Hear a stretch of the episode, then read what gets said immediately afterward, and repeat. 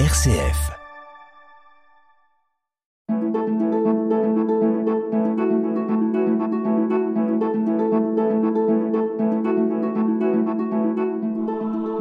Émission spéciale Jean-Baptiste Cocagne.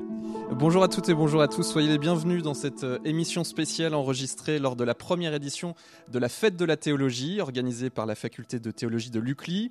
Euh, cette conférence qui a eu lieu le 23 mars dernier au Parvis par Dieu, le nouveau lieu du diocèse de Lyon tourné vers le monde du travail car l'Église a des choses à dire sur le monde du travail et pas que, à travers notamment la doctrine sociale de l'Église, appelée parfois la pensée sociale chrétienne. Et dans cette doctrine, eh bien, il est également question d'économie parfois, voire de politique. Mais alors, quand l'Église parle de travail, d'économie, de politique, est-ce qu'elle sort de son rôle? C'est la question que nous allons nous poser tout au long de cette heure d'émission, avec, pour nous aider à y réfléchir, le frère dominicain Jacques-Benoît Rauscher. Bonjour. Bonjour. Merci d'être avec nous aujourd'hui. Vous êtes prêtre dominicain de la province de France, docteur en sociologie, agrégé de sciences économiques et diplômé de Sciences Po Paris. Vous êtes actuellement enseignant en théologie morale à l'UCLI, donc à Lyon. Et vous avez quitté il y a quelques semaines seulement l'université de Fribourg en Suisse, où vous serez resté 9 ans en tant qu'assistant docteur à la chaire de théologie morale spéciale et d'éthique sociale chrétienne. C'est long, mais c'est important. Euh, vous y avez notamment, euh, enfin, vous êtes en cours toujours de réalisation d'une thèse sur les migrants et la doctrine sociale de l'Église. Par ailleurs, vous êtes l'auteur de deux livres qu'on va citer euh, aujourd'hui qui peuvent nous intéresser. Découvrez la doctrine sociale de l'Église avant d'aller voter. Ça avait été publié pertinemment l'an dernier aux éditions du CERF. Et l'Église catholique est-elle anticapitaliste? Ça, c'était en 2019 aux presses de Sciences Po. On aura sûrement l'occasion de l'aborder également euh, pendant cette émission. Alors, on attend beaucoup l'Église sur des sujets euh, spirituels, des sujets religieux, évidemment, un peu moins spontanément, peut-être sur des sujets sociétaux. Et pourtant, les chrétiens ne vivent pas en vase clos et ne vivent pas en dehors du monde, ils vivent dans une société. Alors déjà peut-être un regard historique, euh, Jacques Benoît Rauscher, est-ce que l'Église a toujours parlé euh, d'économie, de politique, même depuis le début, ou sinon à partir de quand? Alors merci en tout cas pour votre, euh, pour votre accueil et votre invitation. Je suis content que quand on parle de théologie, on parle aussi de doctrine sociale. C'est peut-être déjà une manière de, de répondre à, la question posée. Alors oui, l'Église s'est toujours intéressée à ces questions économiques, sociales et politiques. Je dirais même quand vous ouvrez les évangiles. Dès que vous ouvrez les évangiles, dès que vous ouvrez les actes des apôtres, il y a des réflexions dans ce domaine qui n'ont pas cessé, et pour une raison très simple, c'est qu'un chrétien, il est incarné, il ne fait précisément pas de saucisson avec sa vie. Hein, pas, il n'y a pas un côté spirituel qui intéresserait le bon Dieu, et puis un autre côté plus, plus pratique qui ne l'intéresserait pas. Donc il y a quelque chose de très ancien, et on pourra y revenir. Mais c'est vrai que quand on parle de doctrine sociale de l'Église, souvent, on a plutôt en tête les textes qui sont écrits par les papes à partir de 1891, donc de cette grande encyclique du pape Léon XIII, Rerum Novarum, qu'il écrit sur la condition ouvrière au moment où le monde est marqué par l'industrialisation et l'urbanisation. Alors peut-être dans la Bible, qu'est-ce qu'on trouve? Euh, Est-ce qu'il y a, des formes de normes, ou en tout cas des conseils euh, pour vivre en bon chrétien euh, dans les sphères économiques, politiques? Oui, alors alors, tout d'abord, il faut bien se dire que ouvrir la Bible, c'est pas trouver forcément des réponses tout de suite à nos problématiques hein, du XXIe siècle, mais trouver une vision de l'homme et de l'homme en société tel qu'il a été pensé à travers les millénaires, hein, si on prend aussi l'Ancien Testament. Et on trouve effectivement toute une série d'éléments, notamment le respect du plus pauvre et de cette triade que l'on trouve dans l'Ancien Testament, la veuve, l'orphelin et l'étranger. On a un exégète, par exemple, allemand qui dit ça, que le respect de la veuve, de l'étranger, de l'orphelin, c'est un petit peu pour les lois de l'Ancien Testament comme la Constitution pour la loi de la République française. C'est vraiment ce qui, fonde l'ensemble des autres réglementations. Donc le respect du plus pauvre, le respect de la dignité du plus pauvre. Et puis, on a aussi euh, dans la Bible, évidemment, cette, euh, cette idée que Dieu n'est pas indifférent à la vie des hommes, n'est pas indifférent à l'histoire des hommes, et que c'est aussi la mission des croyants de pouvoir changer concrètement les conditions de vie matérielle de leurs concitoyens. Il y a aussi un rapport à l'argent, euh, au bien matériel également Tout à fait. Alors, il m'arrive de temps en temps d'avoir une petite tentation comme prêtre, c'est de faire un micro-trottoir en sortant des églises et d'aller demander aux fidèles qui sont là, au fond, qu'est-ce qui a changé dans votre vie depuis que vous êtes remis à suivre le Christ, ou depuis votre conversion Je suis sûr que beaucoup de gens aujourd'hui me parleraient de relations familiales, peut-être de relations avec des questions morales, spirituelles, etc., mais ne me parleraient pas beaucoup d'argent. Or, si on regarde les tout premiers chrétiens dans les actes des apôtres, ou si on regarde les tout premiers chrétiens comme Saint Justin, qui est un païen converti au christianisme, il indique une chose qui change quand ils adoptent la foi au Christ, c'est leur rapport au bien matériel.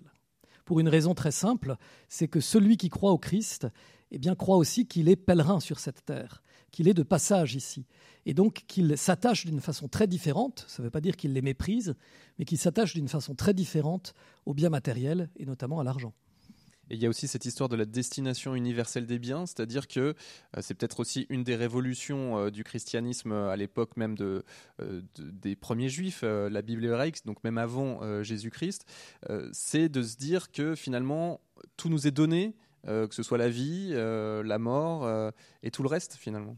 Oui, tout à fait. Hein. Dans, le, dans le livre du Lévitique, qui est un des cinq premiers livres de la Bible, on voit par exemple cette injonction de respecter l'étranger, euh, qui est associé à cette idée de dire que finalement tout appartient à Dieu sur la terre et qu'on est tous des étrangers, des gens de passage, qu'on est tous des hôtes et des gestionnaires des biens que Dieu met entre nos mains.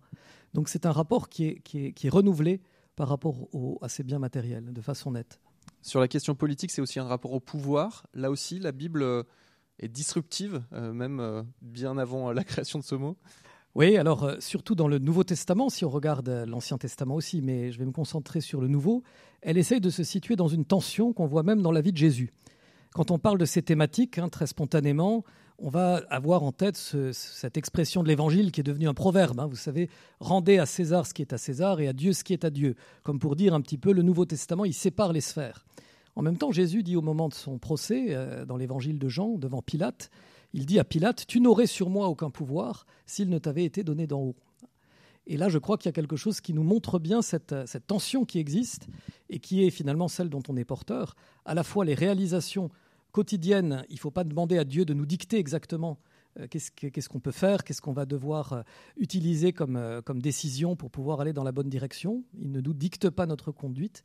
En même temps, tout ce que l'on fait n'est pas anodin pour la construction de son royaume et le regarde aussi directement. Et le chrétien, il est toujours dans cette tension. Alors on va peut-être remonter le temps. Vous parliez de Rerum Novarum tout à l'heure, cette encyclique de Léon XIII. qu'est-ce qu'elle qu'est-ce qu'elle apporte finalement dans ce rapport entre l'Église et le travail, l'Église et l'économie? Alors déjà, elle apporte une chose qui est fondamentale, c'est qu'elle remontre que l'Église s'intéresse à ces questions et s'intéresse à ces questions en prenant en compte les changements absolument phénoménaux qui se sont passés en quelques décennies à la fin du XIXe siècle. On passe quand même dans nos sociétés occidentales de sociétés encore très massivement marquées par le travail euh, agricole à des sociétés industrialisées, ce qui change complètement la façon de, travailler, et puis à la façon de vivre aussi, à la façon de vivre en société.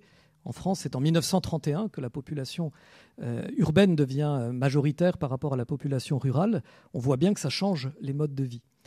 Et c'est très intéressant de voir que ce sont des laïcs, notamment lyonnais, mais pas seulement, qui ont euh, alerté le pape à l'époque en disant eh bien nous nous sommes euh, confrontés à des changements absolument colossaux dans la manière de vivre, dans la manière de travailler, dans la manière de gagner son argent, dans la manière de vivre en société. L'Église ne peut pas rester muette là-dessus parce qu'elle a un patrimoine, mais parce qu'elle s'intéresse aussi à la vie des hommes. Et donc il presse le pape d'agir et euh, d'avoir une, une parole sur ce sujet. Et c'est ça cette encyclique Rerum Novarum qui va parler de la condition ouvrière, qui va inciter les ouvriers à s'organiser, notamment en corporation professionnelle, mais aussi en syndicat. La CFTC, par exemple, créée en 1919, est issue directement de ce courant-là. Et puis euh, également à faire en sorte qu'on euh, prenne en compte beaucoup plus finalement les, conditions de travail euh, hommes, des hommes de ce temps et qu'on prenne acte des changements qui sont en cours. Au-delà des, voies institutionnelles de l'Église, euh, comme le pape par exemple, est-ce qu'il y a des voies d'Église, euh, de laïcs euh, vous, pensiez à, qui notamment quand vous parlez des, Lyonnais qui ont pressé le pape? Est-ce qu'il y a ces voies d'Église laïque qui, qui ont qui se sont engagés dans, dans, la sphère économique Oui, alors je parlais des Lyonnais, mais on pourrait parler aussi des, des, des Lillois. Il y a dans le nord de la France aussi une grande réflexion qui a eu lieu sur, sur ce que ça signifiait d'être patron et chrétien, par exemple, mais aussi ouvrier et chrétien. Et puis, il y a eu, et ça c'est plus directement lié à l'origine de Rerum Novarum, ce qu'on a appelé l'Union de Fribourg, qui était des, euh, des personnes qui se sont rencontrées justement à Fribourg en Suisse, euh, issues d'Allemagne, de Belgique, d'Italie, de France, pour essayer d'élaborer une réflexion sur ce sujet. Et Léon XIII leur demandait à l'époque de, de lui envoyer régulièrement euh, leurs réflexions sur ces questions. Et ça me plaît de le souligner parce que peut-être aujourd'hui on n'en a plus tout à fait conscience. Beaucoup de gens qui vont à Rome peuvent rencontrer le pape euh, de façon plus ou moins directe, mais à l'époque c'était extrêmement difficile. Et de voir que ce sont des laïcs qui non seulement ont alerté le pape sur ce sujet, mais en plus l'ont aidé dans la réflexion, je trouve que ça montre aussi quelque chose de ce qu'est la doctrine sociale qui est vraiment un dialogue entre le peuple de Dieu et puis le, magistère. On peut peut-être aussi euh, citer Pauline Jaricot, euh, la lyonnaise euh, béatifiée l'an dernier, dont le visage peut-être orne ce parvis par Dieu ici en, plein cœur du quartier d'affaires de la Part-Dieu, où l'on enregistre cette émission. Pauline Jaricot qui, là aussi, s'était engagée très fortement auprès du monde ouvrier. Hein. Oui, oui, tout à fait. Hein. Et, en plus d'une femme. Donc je trouve que c'est aussi une, très belle figure qui, par son engagement, montre montre aussi que, que, comme elle avait une grande dévotion aussi pour le rosaire, j'aime beaucoup aussi ces, ces, modèles-là qui nous montrent encore une fois qu'on n'a pas à faire des, des, saucissons dans notre vie chrétienne et qu'il n'y a pas d'un côté, voyez, des chrétiens qui se préoccuperaient du plus pauvre et d'autres qui prier le rosaire. Mais c'est tout un. Alors voilà un peu pour le regard euh, historique euh, pour euh, ces grandes dates, ces grands personnages qui se sont engagés. La question qu'on se pose aujourd'hui, c'est que quand l'Église parle d'économie et de politique, est-ce qu'elle sort de son rôle? Alors qu'est-ce que vous répondriez, euh, Jacques Benoît Raucher Est-ce qu'elle sort de son rôle ou finalement euh, ce n'est pas le sien? Alors, c'est bien parce que là, la réponse est très claire. Non, elle ne sort pas de son rôle. Mais je suppose que vous attendez que je développe un peu, parce que sinon, c'est tout à fait ce serait un peu sec. Euh, donc non, elle ne sort pas de son rôle, parce qu'encore une fois, son rôle est de s'intéresser à ce qui fait la vie des hommes, et comme le rappelle le Concile Vatican II, il n'y a rien de ce qui est humain qui, doit désintéresser le chrétien, hein. au contraire, ça doit le, stimuler, ça doit le faire avancer. Donc elle ne sort pas de son rôle. Simplement, il faut voir que l'Église, quand elle parle de ces questions, ne vient pas donner un programme politique, elle ne vient pas établir euh, un mode de gestion des entreprises qui serait prête à appliquer. Elle ne vient pas non plus donner une bénédiction à tel ou tel système économique. Elle vient donner, rappeler sa représentation de l'homme. Elle vient aussi rappeler quelques critères sur lesquels on ne négocie pas, hein, quelques critères qui sont vraiment des, des boussoles absolues pour le chrétien. Et puis ensuite, au milieu de tout ça, bien j'ai envie de dire, chacun peut aussi se positionner en fonction d'éléments qui lui semblent plus ou moins importants pour lui-même, ou bien aussi en fonction de, la conjoncture, de l'actualité. Hein, il n'y a pas de, normes, on va dire, qui sont, qui sont fixées en termes de vote par l'Église. Donc il ne faut pas attendre d'elle qu'elle s'engage sur ce terrain-là. Mais donc le rôle de l'Église, c'est surtout de prendre du recul, finalement? Oui, moi j'aime bien cette idée de dire que l'Église aide en tout cas à prendre du recul. C'est-à-dire, évidemment, elle va prendre position quand il y a des, questions importantes qui sont soulignées pour donner quelques orientations, mais elle nous dit aussi, attention, ne croyez pas trop, et ça c'est une tentation très moderne au fond, ne croyez pas trop que les questions auxquelles vous êtes confrontés, les hommes d'autrefois ne les ont jamais vues passer. Et je crois que là, notre, la, manière dont un chrétien peut être fier aussi de porter une réflexion dans ces domaines économiques, sociaux et politiques, ça peut être ça aussi ça peut être de dire, au fond, nous, on est porteurs d'une tradition ancienne qui nous permet de regarder des questions actuelles avec une certaine distance, une bonne distance, une saine distance qui est celle de l'histoire et de la tradition. Et ça, l'Église, elle nous le rappelle d'une part, puis elle nous rappelle aussi que la conception qu'on a de l'homme, ce qu'on appelle techniquement l'anthropologie, est quelque chose qui est riche, qui est précieux et qui est une base finalement absolument euh, incontournable pour pouvoir réfléchir aujourd'hui. Sinon, on, discute, on va dire, sur des, sur des choses très pratiques, très concrètes, sur du mécano. Mais pour avoir une, une, discussion qui s'insère dans quelque chose de plus vaste et qui construit vraiment l'homme, ben là, on a besoin d'une anthropologie, d'une vision de qui est l'homme. Est-ce que vous auriez des exemples euh, thématiques, des exemples concrets d'engagement de, l'Église aujourd'hui euh, sur des thèmes sociétaux? Oui, alors il y en a, on pourrait en citer énormément, hein, parce que je crois que euh, je rappelais tout à l'heure qu'il y a toute une tradition quand même syndicale française euh, qui, est venue hein, de cette tradition de la doctrine sociale de l'Église. J'aime bien rappeler, puisque j'ai passé aussi un certain temps dans le Nord, que euh, les patrons du Nord, certains patrons du Nord, avaient convoqué à l'époque le monseigneur Liénard, qui était l'évêque de Lille, parce qu'on trouvait qu'il défendait un petit peu trop les ouvriers. Et on l'appelait l'évêque rouge. Alors, monseigneur Liénard s'était fait convoquer par le pape Pie XI à l'époque, qui lui avait dit J'apprends que vous défendez beaucoup les ouvriers et qu'on vous appelle l'évêque rouge. Monseigneur Liénard était un peu gêné parce qu'il se disait Je ne sais pas comment le pape va recevoir ça. Il disait oui, oui, c'est effectivement le cas, très Saint-Père. Et Pie XI lui aurait répondu ben, un évêque rouge, c'est un cardinal, donc je vous fais cardinal. Voilà. Et ça montre bien le fait que cette, défense des ouvriers n'était pas une bénédiction pour un courant politique ou un autre, mais c'était quelque chose dans lequel l'Église s'était investie et s'investit toujours, ici sous nos latitudes, mais aussi sous d'autres latitudes. Il y a évidemment la question des migrants, qui tient très à cœur au pape François. Et puis il y a aussi, je pense, toute une manière d'agir, une manière de voir qu'on appelle parfois le principe de subsidiarité, et qui consiste à dire au fond que, je le traduirai comme ça, il faut faire attention à ce que les initiatives de solidarité, les initiatives d'entraide, les initiatives politiques ne viennent pas écraser toute capacité euh, d'action, toute dignité de la personne qui est aidée ou de la personne qui est, euh, qui est prise dans une, dans une, dans une dans une réalisation politique. Et ça, je crois que c'est typiquement une manière de voir chrétienne que de dire j'aide l'autre, mais en même temps, j'essaie toujours d'être attentif, de ne pas l'écraser dans sa dignité par ma façon de l'aider. Mais alors, quand on entend qu'il faut prendre soin des plus pauvres dans une société capitaliste comme celle euh, que l'on a aujourd'hui, est-ce que ça veut dire que l'Église est anticapitaliste? C'était la question de votre livre en 2019. Alors, ça dépend ce qu'on appelle le capitalisme. Hein. En tout cas, elle est très contre, ça c'est clair, ce qu'on a appelé longtemps l'esprit du capitalisme. C'est-à-dire cette philosophie qui est à l'origine, on va dire, de ce système économique et qui peut reposer sur l'idée que, euh, au fond, l'objectif euh, qu'une société organisée selon le capitalisme doit atteindre est la maximisation de l'intérêt individuel. Et on le voit que ça touche d'ailleurs, il y aurait beaucoup à dire là-dessus, mais que ça touche y compris le rapport de la spiritualité, c'est-à-dire qu'on a eu une espèce de, focalisation sur cette idée que l'intérêt individuel et l'intérêt matériel doit être maximisé le plus possible. Et ça, c'est l'idée quand même de penseurs comme Adam Smith et comme des, des, grands chantres, on va dire, du capitalisme. Et cet esprit-là, l'Église s'est toujours opposée à ça parce qu'en fait, c'est complètement contraire à sa représentation de ce qu'est l'économie et de ce qu'est la place de l'homme dans cette économie. Ensuite, le pape Jean-Paul II l'a souligné en, 1991 dans son encyclique Centesimus Annus que euh, voilà, cet esprit-là, il est condamnable, il le dit très très clairement. En même temps, les mécanismes de ce qu'on appelle l'économie de marché, que lui ne confond pas avec le capitalisme, qu'il entend comme vraiment lié à cette idéologie de maximisation de l'intérêt individuel. L'économie de marché, ça, l'Église est tout à fait pour, c'est-à-dire une économie qui permet la créativité, qui permet une liberté d'entreprendre, voilà, qui permet même une certaine flexibilité sur les marchés. Là, elle ne s'oppose pas à ça. Donc là, on voit très bien sur cet exemple-là que l'Église ne va pas être euh, en train de bénir une structure, qu'elle soit politique ou économique, en disant si vous faites ça, ça marchera dans tous les coups, et si vous faites ça, ça marchera jamais.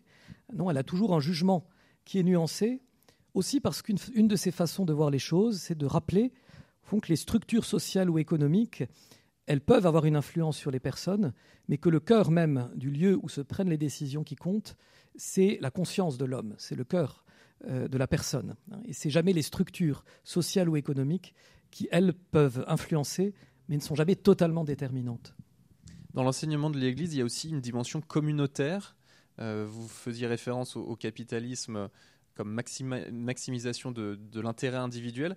Il y a aussi cette idée-là que euh, l'Église défend le collectif contre l'individuel, entre guillemets?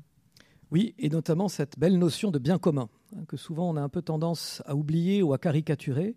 Le bien commun, c'est au fond quoi? C'est de dire qu'en cherchant mon bien, mon bien est inséparable du bien de l'autre. Le bien commun, ça n'est ni être écrasé, on va dire, par le bien d'une collectivité, comme dans un système euh, voilà, totalitariste de type, euh, communiste, et ça n'est non plus euh, pas une, recherche de mon intérêt individuel. C'est de dire je cherche quelque chose qui est bien, donc pas simplement un intérêt matériel, je cherche quelque chose qui est bien moralement, et mon bien et le bien de l'autre doivent se rejoindre. Et là, je crois qu'il y a une dimension qui dépasse très largement les questions je vais dire même économique, sociale, politique, qui a vraiment une répercussion spirituelle. Et là, je crois qu'on a peut-être à redécouvrir cette dynamique du bien commun, peut-être à travers aussi cette doctrine sociale de l'Église, pour être renouvelé dans notre spiritualité, dans une prise en compte finalement du fait que nous ne sommes jamais chrétiens tout seuls, qu'on a besoin les uns des autres pour être chrétiens, et que la manière dont j'avance dans mon chemin de foi doit toujours impliquer d'une façon ou d'une autre les autres. Et ça s'appelle, d'un point de vue même spirituel, la communion des saints, ça. Donc il y, a vraiment un élément qui est lié là, entre la spiritualité et toutes ces questions euh, très concrètes qu'on peut se poser. Quelles seraient les, passerelles que vous voyez aujourd'hui, les points de dialogue finalement entre l'Église et euh, l'économie, le monde politique, le monde social? Ben, Je crois d'abord que euh, il ne faut pas perdre de vue, en tout cas dans nos pays occidentaux, qu'énormément de législation, euh, énormément de manières de voir ces réalités-là sont imprégnées d'un fond de christianisme. Et ça, il ne faut pas trop l'oublier.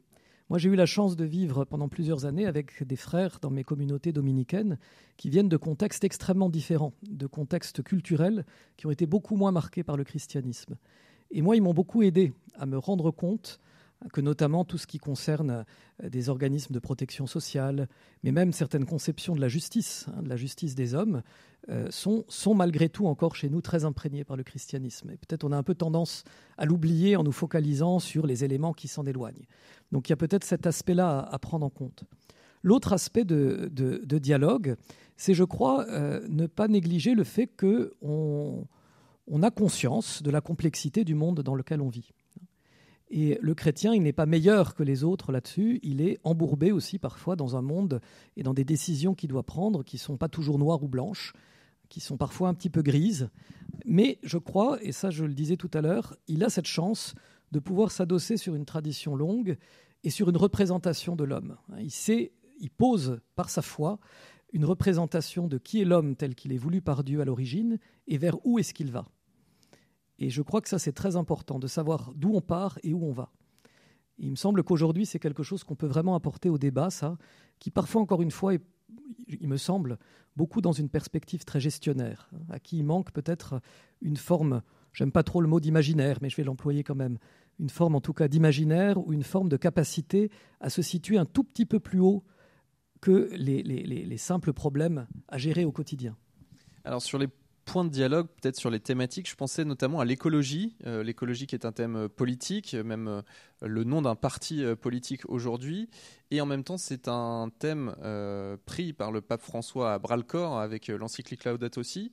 sur la thématique de l'écologie, où est le, rôle de l'Église? Comment le voyez-vous, frère Jacques-Benoît Raucher alors c'est très intéressant parce que précisément le pape François, donc quand il a publié son encyclique Laudato aussi en 2015, il a bien dit, elle vient s'insérer dans cette doctrine sociale de l'Église, mais en même temps, ça n'est pas un nouveau domaine. Vous voyez, ce n'est pas un domaine qui viendrait, comme on a euh, voilà, différentes thématiques, y aurait l'écologie en plus. Il a bien insisté pour dire, au fond, l'écologie, elle est transversale à tous les domaines, parce que tout est lié, et on le voit particulièrement dans la crise environnementale qu'on traverse. Donc je crois qu'elle n'est pas l'apanage de courants politiques particuliers, mais qu'elle doit concerner finalement tous les courants politiques, toutes les familles politiques, et je dirais presque voilà, tous les croyants, hein. mais peut-être tout spécifiquement les chrétiens. Euh, parce qu'il y a une très vieille, encore une fois, la tradition de réflexion sur la place de l'homme dans la nature. On a accusé le christianisme, c'est la thèse, hein, peut-être que certains la connaissent, de Lynn White Jr., d'avoir été à l'origine de la crise environnementale à cause de cette fameuse phrase de la Genèse soumettez la terre et, dominez-la, hein, dominez la terre. Or, si on prend le texte biblique, dominer, c'est plutôt l'œuvre du jardinier hein, par rapport à la création qui lui est confiée par Dieu, pas l'œuvre du despote. Et on a un très beau texte du pape Paul VI en 1970, donc il y a 52 ans, euh, qui invitait les chrétiens et même ceux qui l'écoutaient à dire pendant longtemps, en développant la société technologique, l'homme a mis en place hein, cette injonction de la Genèse, dominez la terre et soumettez-la, mais l'heure est venue maintenant, et nous sommes en 1970 quand Paul VI dit ça, l'heure est venue de dominer la domination. De dominer la domination. C'est une très belle expression, je crois, qui rappelle finalement que euh, c'est une preuve de grandeur, au fond, de, de la dignité humaine que de pouvoir elle-même s'auto-limiter. Et de dire on pourrait aller plus loin dans l'exploitation, mais on ne va pas le faire. Et là, il y a une vraie expérience spirituelle aussi, je crois. Et c'est en ce sens, je pense que les chrétiens ont quelque chose peut-être à dire là-dedans. Il y a aussi euh, une histoire de rapport au temps et à l'espace, euh, notamment vis-à-vis de l'écologie et de la transition écologique telle qu'on en prend conscience aujourd'hui est-ce que vous pouvez nous l'expliquer? Oui, tout à fait. Hein. Je crois que la manière spécifique dont les chrétiens vivent la solidarité, c'est qu'elle n'a pas de limite dans le temps et dans l'espace, parce que le chrétien peut se sentir solidaire de tout homme, parce que tout homme est créature de Dieu, mais de façon même plus profonde, parce qu'il a l'espérance que tout homme soit membre de ce corps du Christ, dont lui est déjà membre, hein, comme, comme membre de l'Église. Tout homme est appelé à entrer à la fin des temps dans ce, corps du Christ, et du coup, ça nous donne un lien à tout homme qui est très intime. Je dois considérer au fond tout homme, à travers l'espace comme à travers le temps, comme un membre de mon corps. Et donc, je, ne peux pas être indifférent à ce, qui vit, à ce que quelqu'un vit à l'autre bout de la planète, mais aussi à ce que quelqu'un vivra peut-être dans 500 ans, dans 1000 ans, à cause des choix que je fais aujourd'hui, notamment dans le domaine environnemental. Et sur ce deuxième aspect, je trouve que c'est assez stimulant, ça parce que on peut peut-être parfois se projeter à une ou deux générations et dire voilà notre comportement aujourd'hui aura des conséquences euh, sur nos enfants, nos petits enfants ou sur nos neveux, petits neveux, etc. Mais bon, se projeter plus loin, c'est parfois difficile. Bah, peut-être que le chrétien, parce qu'il a cette conception qui lui permet de savoir que son appartenance au corps du Christ transcende au fond les limites du temps, il peut se dire je ne dois pas être indifférent à celui que je ne connaîtrai absolument pas parce qu'il naîtra dans mille ans, mais qui va subir finalement les conséquences des choix que j'ai faits aujourd'hui. Bienvenue à vous si vous venez de nous rejoindre. Vous êtes euh, à l'écoute de RCF dans cette émission spéciale enregistrée lors de la première fête de la théologie organisée par l'UCLI cette année. Une émission avec le frère Jacques-Benoît Rauscher qui est euh, dominicain, euh, consacrée sur les liens entre l'Église et puis les sphères politiques, les sphères économiques. Alors peut-être venons-en à la politique, un autre champ euh, d'engagement, parfois pour certains chrétiens. Euh, peut-être une question personnelle, euh, comment vous avez vu l'attitude, par exemple, de la conférence des évêques de France l'an dernier, lors des élections présidentielles et législatives en France? Il y a eu quelques textes, il y a eu quelques conseils pour mieux discerner. au moment où certains chrétiens, certains catholiques ont été aussi parmi les, votants pour les extrêmes, par exemple. Vous avez vu ça, vous qui étiez en Suisse euh, à ce moment-là? Alors, ben, moi, je l'avais vu plutôt de façon positive parce qu'il me semblait important que les évêques, précisément dans l'esprit de, ce qu'est la doctrine sociale, ne donnent pas de consignes de vote, euh, mais, mais, rappellent un certain nombre de principes. D'autre part, je trouve toujours assez, euh, positif de voir que les chrétiens peuvent se répartir dans, dans différents courants politiques. Alors, peut-être ça peut être choquant quand c'est vraiment des, courants extrêmes. Là, il y aurait quand même des réflexions à avoir. Malgré tout, je trouve que ça montre aussi qu'il y a une certaine pluralité au sein du peuple de Dieu et que cette pluralité, elle doit nous inviter à discuter. Saint Thomas d'Aquin, qui est un grand théologien dominicain hein, de la fin du, siècle, enfin, du, début du XIIIe siècle euh, et de la fin du XIIIe siècle, euh, il insistait beaucoup là-dessus, reprenant le philosophe grec Aristote, que l'homme est un animal politique un homme qui aime débattre avec ses semblables. Et il insistait même, Thomas d'Aquin, pour dire que la diversité euh, témoigne mieux de la grandeur de Dieu que l'uniformité. Et je crois que parfois on le, mesure aussi quand on est en désaccord, hein, que le désaccord doit permettre d'avancer aussi, euh, non pas sur le plus petit des dominateurs communs, mais doit aider euh, les différentes personnes engagées en politique à affiner leurs projets pour progresser vers ce bien commun, justement. Et donc moi là-dessus, je trouve, j'étais pas forcément inquiet en me disant tiens les catholiques sont, sont répartis sur différents, euh, différentes couleurs de l'échiquier politique. Je suis pas inquiet si c'est une stimulation à l'échange. Si c'est en revanche une manière de rester dans ces chapelles et de, s'excommunier mutuellement, là c'est plus, c'est plus problématique. Est-ce que l'Église est de droite ou de gauche selon vous? Alors, je pourrais botter en touche en vous disant on ne sait plus trop ce que c'est que la droite et la gauche, mais ce serait botter en touche. Il y a quatre principes fondamentaux dans la doctrine sociale de l'Église. C'est le respect de la dignité humaine, le respect du bien commun, on en a parlé, de la solidarité et de la subsidiarité. Et si j'organisais un grand match de foot entre ces quatre, quatre notions, on arriverait à un score qui serait de 2 à 2, en fait. Un 2 pour la droite, 2 pour la gauche. On pourrait dire spontanément, ah bah tiens, le respect de la dignité humaine, hein, donc notamment la dignité de l'homme, de sa conception à sa mort naturelle, euh, voilà, ça c'est peut-être plutôt un terme un peu conservateur qu'on va plutôt classer à droite. la, subsidiarité, je le disais tout à l'heure, ça va avec la liberté d'entreprendre, ça va avec la, crainte que les initiatives individuelles ou personnelles soient écrasées. Ah, ça, c'est pareil, on pourrait dire ça, c'est un beau thème euh, économiquement qui sonne plutôt à droite. Donc, deux points pour la droite. Et puis, bien commun, alors ça, voilà, on pense au collectif et pas seulement à son intérêt individuel, destination universelle des biens, euh, solidarité avec le plus pauvre, avec le migrant, respect de l'écologie. Ah ben voilà, ça, c'est des thèmes de gauche. Donc deux points pour la gauche. Donc on pourrait dire, voilà, l'Église est deux points à droite, deux points à gauche. Mais en fait, je pense qu'il faut plutôt la voir comme un espèce de catamaran, cette doctrine sociale, hein, qui repose un peu sur quatre flotteurs, qui sont ces quatre principes de dignité de l'homme, bien commun, solidarité, subsidiarité. En fonction de la météo, en fonction de sa manière de naviguer, on peut peut-être donner un petit peu plus de poids d'un côté ou de l'autre. Mais si on donne tout le poids, qu'est-ce qui fait le bateau? Il finit par chavirer. Ben, je crois que le chrétien, il doit être comme ça. Peut-être qu'il peut y avoir des chrétiens qui sont, oui, un petit peu plus sensibles à telle thématique qu'à telle autre. ils vont donc donner un peu plus de poids à l'un ou à l'autre. Mais s'ils donnent tout le poids d'un côté, il y a quelque chose qui chavire dans le bateau de leur vie chrétienne. Et la doctrine sociale de l'Église, c'est pas un supermarché où on dit euh, vous mettez un petit peu de défense des migrants, mais pas de, protection de, de, la vie et de, lutte contre l'avortement et l'euthanasie, ou l'inverse. Je crois que c'est tout un. Et euh, pour être dans, dans, une juste, dans une juste dynamique, il faut euh, maintenir voilà, ces équilibres-là. Justement, l'euthanasie, parlons-en. Il y a un débat actuellement en France et une convention citoyenne sur la fin de vie qui, euh, dans quelques jours, va terminer ses travaux, vraisemblablement en faveur d'une proposition de loi ouvrant euh, le droit à une aide active à mourir et à la légalisation euh, de l'euthanasie en France. L'Église publie des textes à travers notamment la conférence des, évêques de France encore aujourd'hui. comment vous voyez ça, là aussi? Est-ce que l'Église est, dans son rôle en prenant la parole, mais en même temps en s'engageant euh, dans une euh, société euh, où, l'Église reste une voix minoritaire. donc on a parfois l'impression que l'Église ne porte pas beaucoup. comment vous voyez la position de l'Église dans tout ce débat en France particulièrement?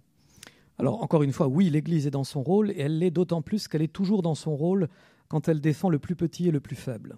Et ce plus petit et ce plus faible, ça peut être l'enfant à naître, ça peut être la personne en fin de vie, ça peut être le migrant, ça peut être le pauvre qui est dans la rue.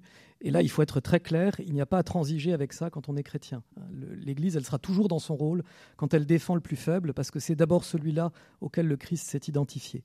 Et ça, c'est vraiment un principe, je crois qu'un chrétien qui s'engage en politique ne peut jamais négliger, quel qu'il soit.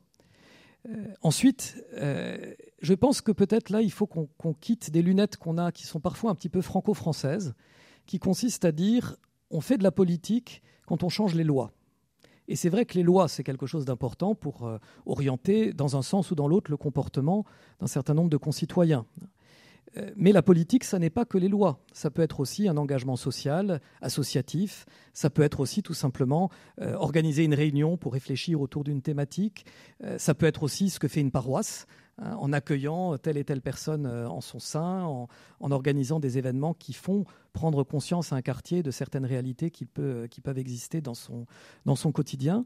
Donc peut-être on a aussi à se déplacer de cet horizon qui consiste à dire l'Église fait de la politique que quand elle va peser sur les législations. Il y a des tas de manières de faire de la politique, il y a des tas de manières dont tout chrétien peut faire de la politique. On n'est pas obligé d'être encarté, on n'est pas obligé d'être élu euh, député, président de la République pour faire de la politique. On peut faire à chacun à notre niveau de la politique. Alors, je vais garder quand même les lunettes franco-françaises euh, quelques temps, au moins pour vous poser cette question. Euh, je le disais, l'Église catholique est minoritaire aujourd'hui dans la société française. Euh, comment on porte une voix dans un tel contexte? Comment on s'engage politiquement, économiquement dans un tel contexte? Alors d'abord, je ferai juste peut-être un petit pas de côté. René Raymond, le grand historien, euh, notamment du catholicisme, disait à la fin des années 90, c'est peut-être déjà un peu vieux, mais il avait souligné ce paradoxe que je trouve toujours intéressant, sur lequel je trouve toujours intéressant de réfléchir. Il disait l'Église se perçoit comme minoritaire, mais elle est souvent encore perçue comme majoritaire. Il y a parfois là une tension sur laquelle il faudrait un peu revenir. C'est-à-dire, euh, souvent quand l'Église prend la parole, on a l'impression que euh, dans la sphère publique, qu'elle veut reconquérir une position majoritaire, alors que beaucoup de chrétiens, eux, ont conscience de plus en plus qu'ils sont en situation minoritaire.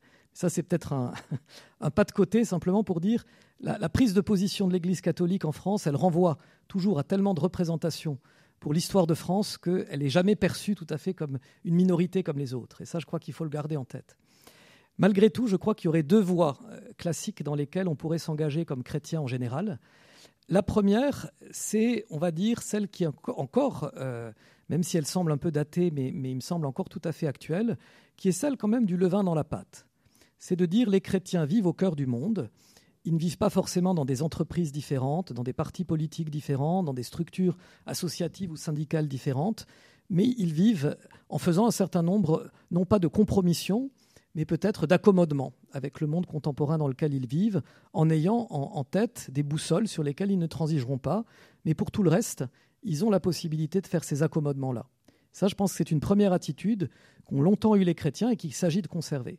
Et puis une autre attitude qui est très traditionnelle aussi, c'est l'attitude des euh, petits comportements radicaux, et que j'entends dans un sens positif, là, hein, mais des comportements qu'on pourrait dire un peu prophétiques, qui consistent à dire tout le monde ne peut pas vivre comme moi, mais moi, comme chrétien, j'estime que c'est important euh, voilà, d'aller retrouver le vrai sens de la terre et d'aller, euh, je ne sais pas moi, me lancer dans une, entreprise euh, agricole, par exemple, qui me redonne une connexion directe avec des productions responsables, par exemple, du point de vue de, de l'écologie. Ou bien je me lance dans une entreprise où je vais véritablement avoir des critères qui, eux, sont très explicitement chrétiens. Je pense par exemple à ce qu'a lancé le mouvement des Focolari sur euh, l'économie de communion, qui s'inspire en particulier hein, du mode de fonctionnement des monastères bénédictins. Disant, on peut mener une entreprise aussi en s'appuyant sur cet exemple que les monastères bénédictins nous ont donné. Mais ça, ce sont des exemples prophétiques de chrétiens qui se mettent un peu en marge, il faut le dire, euh, du fonctionnement social normal, mais pour dire quelque chose au monde contemporain. Et puis il y en a d'autres qui sont les levains dans la pâte, puis qui transforment de l'intérieur. Et dans l'Église, on a toujours eu les deux. On a toujours eu un peu des prophètes qui vivent un peu différemment. Les religieux, c'est un peu ça aussi. Puis des gens qui vivent au fond comme tout le monde, mais qui manifestent aussi que le Christ a aussi passé 30 ans de sa vie en vivant comme tout le monde. Alors là, on parle de l'Église peuple de Dieu à l'instant. Euh, je reviens sur l'Église institution. Euh, quelle est, là encore, votre analyse sur, le, sur d'un côté, la doctrine sociale de l'Église et son enseignement, et comment elle vit cet enseignement dans sa propre institution, dans ses propres euh, structures alors je crois qu'il ne faut pas trop séparer déjà hein, l'Église institution et l'Église peuple de Dieu, parce que l'institution, elle nous dit aussi quelque chose de, ce peuple de Dieu que nous sommes. Hein. Donc euh, ce n'est pas deux réalités euh, à séparer terme à terme de façon trop trop nette. Et précisément, je crois que c'est une grande question. Et puisqu'on est à la fête de la théologie, il faut aussi se dire que la théologie est une discipline qui doit aussi savoir poser des questions savoir pas tout remettre en cause, mais savoir aussi poser des questions à l'Église pour lui dire sur ce domaine, il faudrait encore un petit peu bosser, il faudrait encore un peu qu'on avance, il faudrait peut-être qu'on se situe encore un petit peu plus loin par rapport à ce qu'on peut faire. Et je crois que ça, c'est une question très importante, de savoir comment est-ce que dans ces structures, l'Église applique la doctrine sociale euh, dans les domaines dans lesquels elle est euh, elle-même investie. Alors, euh, en sachant que tout n'est pas applicable hein, de la doctrine sociale dans l'Église, qui est quand même un peuple et une société singulière, particulière. Mais voilà, je vous prends un exemple qui, moi, me, fait réfléchir. Ce n'est pas forcément polémique, mais voilà, je, je vous, l'évoque quand même. C'est la manière dont l'Église euh, traite ses salariés. Est-ce que quand elle traite ses salariés, l'Église a en tête les principes de la doctrine sociale de l'Église sur le travail? Et voilà, là peut-être il y a des questions vous sentez peut-être que dans la façon dont je pose la question, ma réponse est peut-être un petit peu orientée. Hein, je crois qu'il y, a là une vraie interrogation. Moi, j'ai souvent vu des chrétiens qui me disaient, ben voilà, je, je, suis euh, pas du tout payé à la hauteur de mes compétences. Euh, on m'a embauché à 50%, mais on me demande d'en faire 200. Euh, voilà, peut-être qu'il y a des, justifications et, des modèles qui sont intéressants là-dedans, qui, qui, stimulent plus de gratuité, plus de dons, plus de bénévolat. Peut-être qu'il faut s'interroger aussi sur là, est-ce que l'Église est à la hauteur de la doctrine qu'elle enseigne quand elle traite, par exemple, ses salariés d'une façon qui est peut-être parfois limite? Sur la question de la connaissance, justement, de la doctrine sociale de l'Église, est-ce que vous avez l'impression qu'elle est connue par euh, les chrétiens eux-mêmes? Ou finalement, quand vous intervenez, quand vous travaillez, euh, c'est quelque chose que, que les gens peuvent découvrir? Alors le cardinal Turkson, qui était le, responsable de Justice et Paix au Vatican, donc à peu près le ministère, si vous voulez, chargé de la doctrine sociale de l'Église, en parlait comme le secret le mieux gardé de l'Église. Donc c'est pas moi qui le dis, c'est quand même celui qui en était chargé. Euh, et je crois qu'effectivement, elle n'est pas très connue à l'intérieur, mais pas non plus beaucoup à l'extérieur. Quand, euh, voilà, quand, on, quand euh, on, on entend parler de l'Église, quand on entend parler même de la morale de l'Église, on va très vite penser à la morale sexuelle, à la morale familiale, à la bioéthique, mais vraiment très très peu hein, aux questions de, doctrine sociale. Et ça, c'est une vraie interpellation à l'intérieur et à l'extérieur, je crois.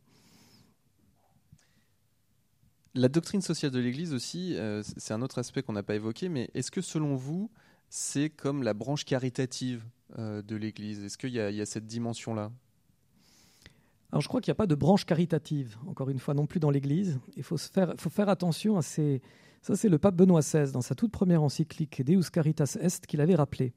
Il avait dit attention de ne pas trop spécialiser le service de la charité. À la fois, il est important qu'il y ait des services spécialisés qui s'occupent euh, de venir en aide à des personnes euh, dans le besoin, qui ont des besoins spécifiques, et en même temps, la charité, ça doit être la mission de toute l'Église. Ben, je crois que la doctrine sociale de l'Église, elle doit à tous nous rappeler que nous sommes des êtres appelés à vivre en société, en communauté, et que même notre vocation ultime est de vivre dans le royaume de Dieu avec des frères et sœurs. Et donc, encore une fois, ça n'est pas euh, un domaine qu'il faudrait appliquer simplement à des thématiques hyper précises d'ordre, voilà, encore une fois, économique, social et politique au sens restreint, mais c'est encore une fois les, les, insérer dans toute la représentation de l'homme que l'on a et dont on est porteur comme chrétien. Donc il y a aussi une dimension qui est, qui n'est pas juste une branche de l'Église, mais je crois qu'il dit quelque chose de manière globale de, de, qui est le chrétien.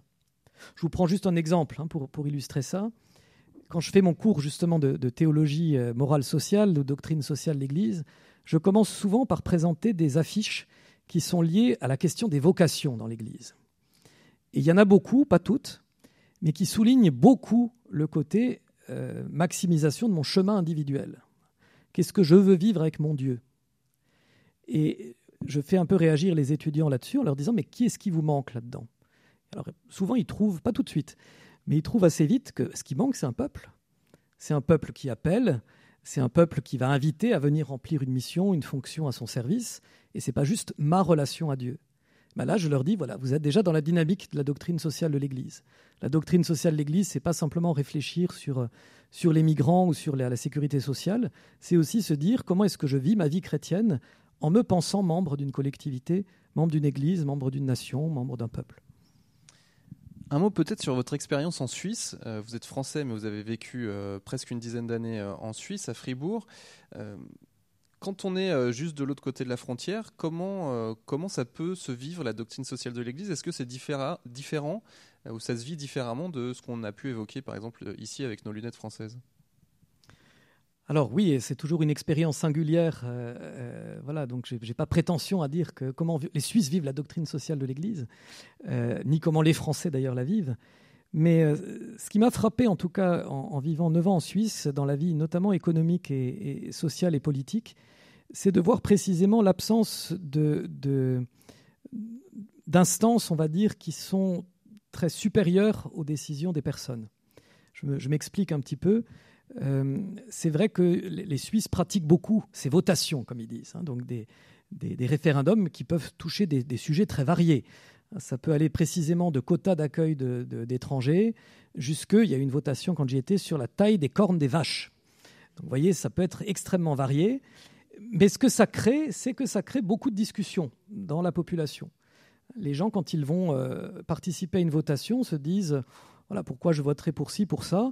Et donc, il y a une espèce de prise en compte euh, de la responsabilité qu'ont les citoyens, qui se défausse très peu sur les responsables politiques, d'ailleurs, qui connaissent assez peu, hein, souvent. Ils n'ont pas, euh, pas une vénération pour leur président qui change en plus tous les ans. Il y a cette dimension. Et puis, du point de vue économique, un tissu de beaucoup de petites entreprises.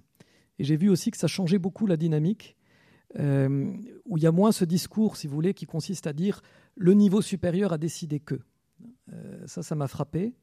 Et tout dernier aspect sur le système éducatif, on a un système éducatif où il y a une minorité de gens qui vont à l'université.